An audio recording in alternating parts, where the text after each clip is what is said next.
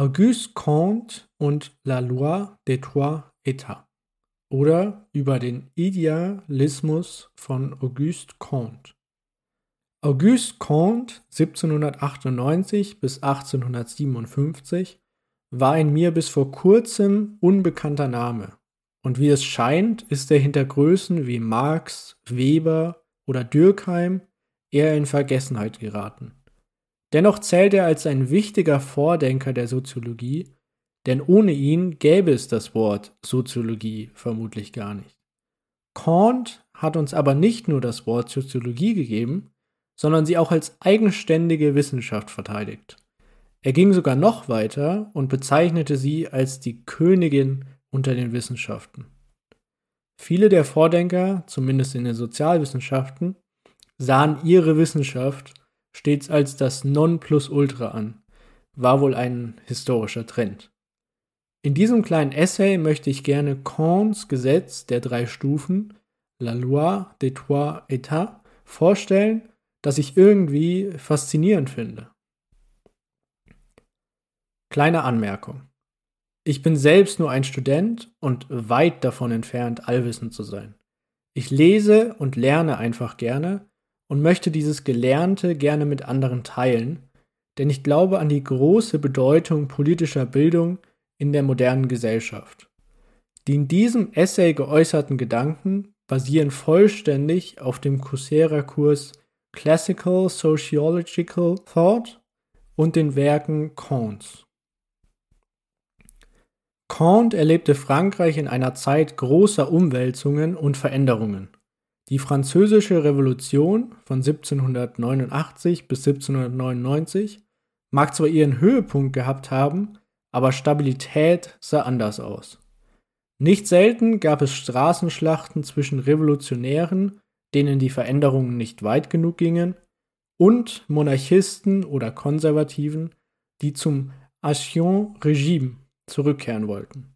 Auguste Comte, der in dieser Instabilität aufwuchs und lebte, sah den Ursprung dieser strukturellen Krise in der intellektuellen Sphäre. Beginnen wir von vorne. Comte war ein Idealist. Er war davon überzeugt, dass die Existenz einer geordneten Gesellschaft von der Existenz eines allgemein akzeptierten Weltverständnisses innerhalb der Gesellschaft abhing. Also wie die Menschen die Welt wahrnehmen und verstehen bzw. interpretieren. Ein Beispiel dafür ist die Lehre der katholischen Kirche im Mittelalter, die den Menschen die Welt erklären konnte. Kant war der Meinung, dass dieses homogene Weltverständnis der französischen Gesellschaft fehlte.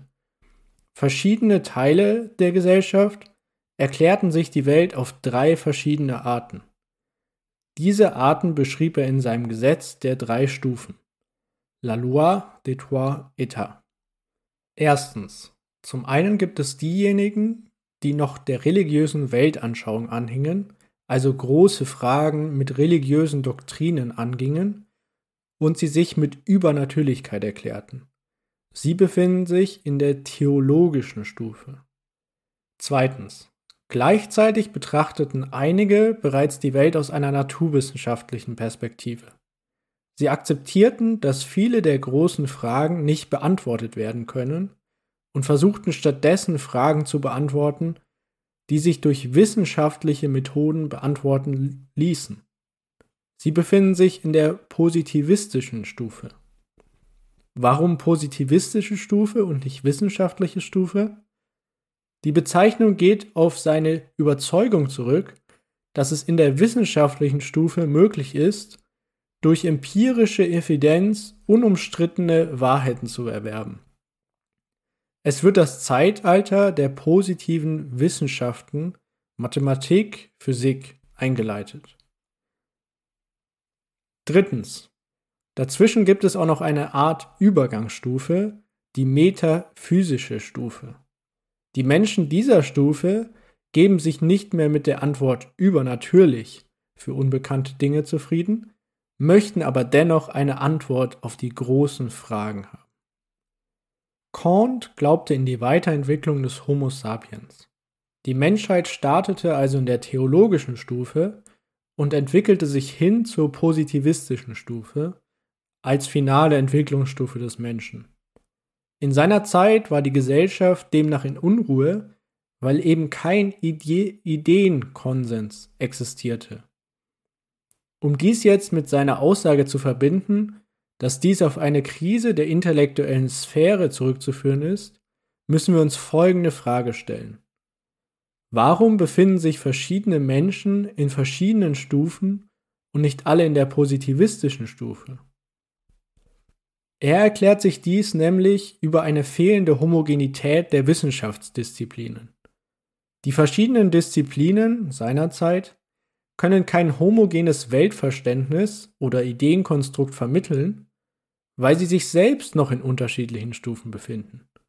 Dafür stellte er eine hierarchische Liste der Disziplinen zusammen, abhängig von drei Kriterien.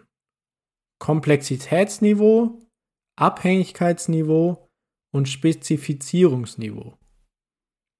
Mathematik bildete für ihn dabei die Basis aller anderen Disziplinen, ist also die einfachste, unabhängigste und generellste Disziplin. Danach kommen aufsteigend Astronomie, Physik, Chemie, Biologie und die Soziologie. Soziologie, also die Forschung der menschlichen Gesellschaft, ist für ihn dabei die Königin der Wissenschaften. Nun folgt er einer einfachen Logik. Dadurch, dass die Soziologie vollständig abhängig von den anderen Wissenschaften ist und den höchsten Spezialisierungsgrad, die höchste Komplexität aufweist, wird sie als letztes in der positivistischen Stufe ankommen. Also selbst wenn die Mathematik bereits unumstrittene Wahrheiten produziert, können gesellschaftliche Phänomene noch durch die Berufung auf Übernatürliches erklärt werden.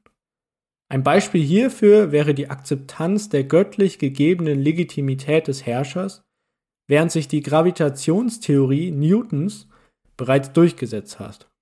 Erst wenn alle Disziplinen in der positivistischen Stufe angekommen sind, kann intellektuelle Harmonie erreicht werden, denn dann sprechen sie alle dieselbe Sprache.